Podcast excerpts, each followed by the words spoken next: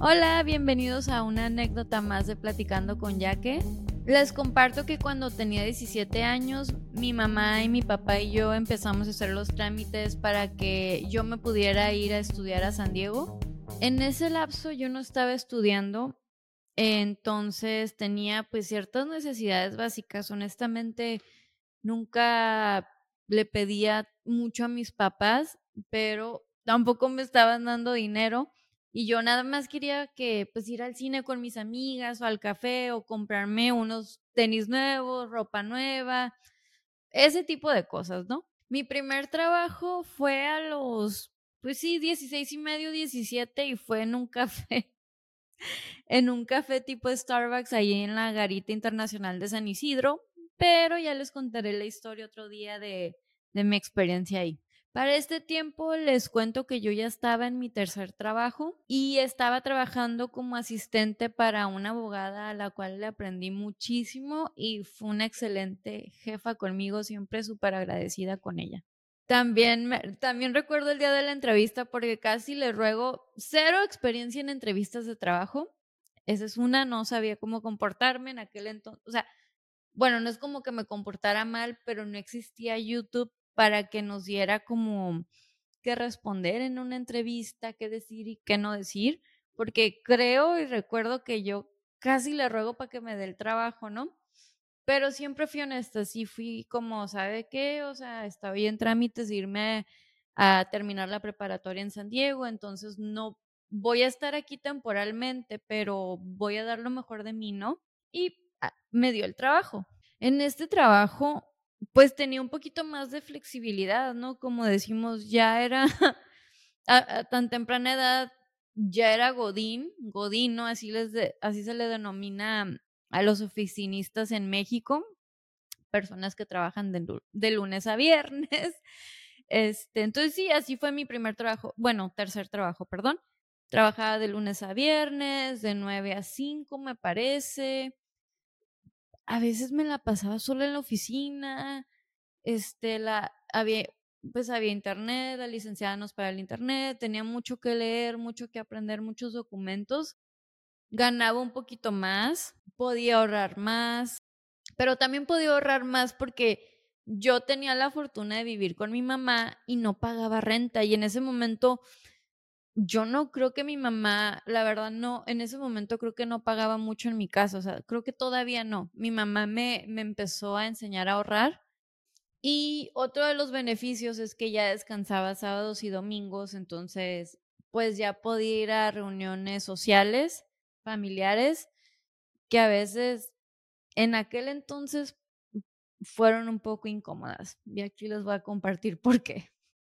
Las únicas personas que conocían mis metas, mm, mm, mm, hablando en lo profesional, siempre fueron mi mamá y mi papá.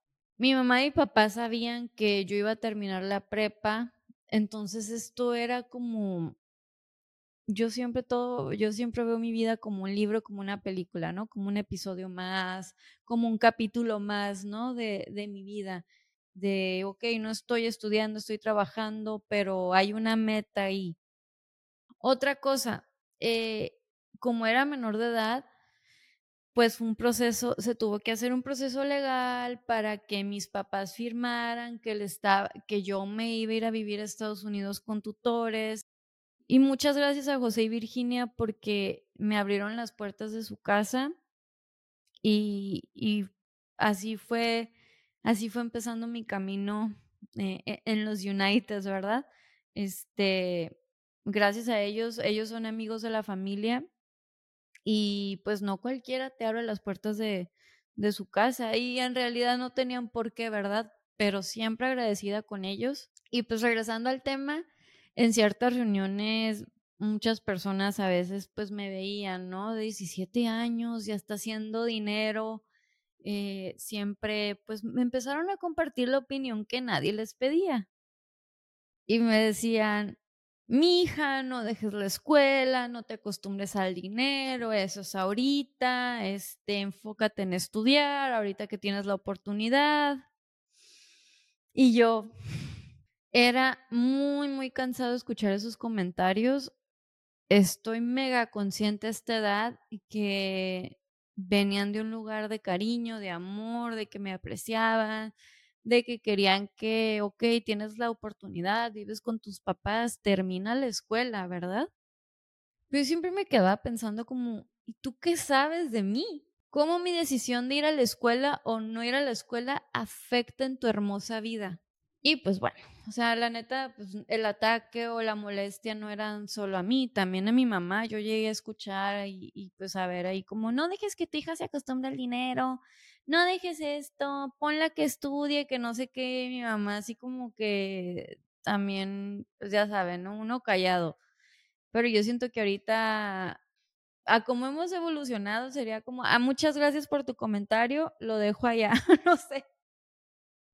Y pues les comparto que esta reflexión se me vino a la mente porque platicando con mis amistades que tienen hijas e hijos, y me doy cuenta que la, las personas a su alrededor siempre tienen algo que compartir. Cuando eran bebés, ¿no? Casi lo estás cargando, acaba de nacer. ¿Y para cuándo el siguiente? Y tú así de, bueno, yo no, ¿no? Pero mis amistades, como, como si fuera tan fácil tener un bebé, ¿no? Empiezan a crecer los bebés y ahora ya les la, presión de, ¿y cuándo le vas a quitar el pañal? ¿Y cuándo va a empezar a caminar? ¿Ya lo estás entrenando? Ay, pero ¿por qué no habla? ¿Por qué hace esto? ¿Por qué gatea así? ¿Por qué camina así? ¿Cuándo le vas a dar la pepilla? Oye, ¿qué leche, qué leche toma? O sea, todos esos comentarios que abruman a las mamás. Y pues creo que el proceso de cada ser humano es diferente. Entonces al escuchar todo esto, pues sí me quedé analizando como, es que siempre va a haber algo, siempre va a haber algo. Las personas siempre van a querer compartir su opinión. De lo que hagas tú, de lo que haga tu hija, tu hijo, bueno o malo, siempre va a haber algo. Cuando, cuando somos bebés, pues como nosotros no hablamos, todavía y no estamos pensando en eso, pues la presión es para los padres y las madres, ¿verdad?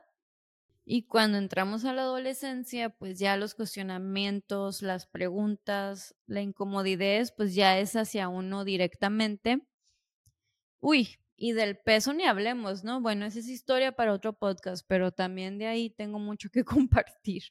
Ahorita creo que sí puedo entender como la preocupación de las personas pero, pero si no es tu vida, no se preocupen, relájense, deje que la otra persona se preocupe. Cada persona sabe su proceso, cada persona sabe a dónde quiere llegar, a dónde va a avanzar. Y si no está avanzando, o sea, relájense, no es su vida, no se anden espejeando en nadie, por favor. Me acuerdo que en aquel entonces, este, ya fui a saludar a mi papá y me dice, ¿qué traes? Y yo, nada, me dice, ¿qué traes? te conozco, ¿por qué traes esa cara de frustración? Y yo así como, ok, pues pasó esto y esto y me hicieron estos comentarios y así. Y mi papá así bien quitado de la pena me dice, ¿por qué te preocupas tanto? Me dice, ¿esas personas te han de comer? ¿Te pagan tu ropa? Y yo, no. mi papá así de, entonces, ¿por qué le haces caso a las opiniones ajenas? Y yo, wow. Con los únicos que tienes que estar bien es con tu mamá y conmigo. Los demás, no importa.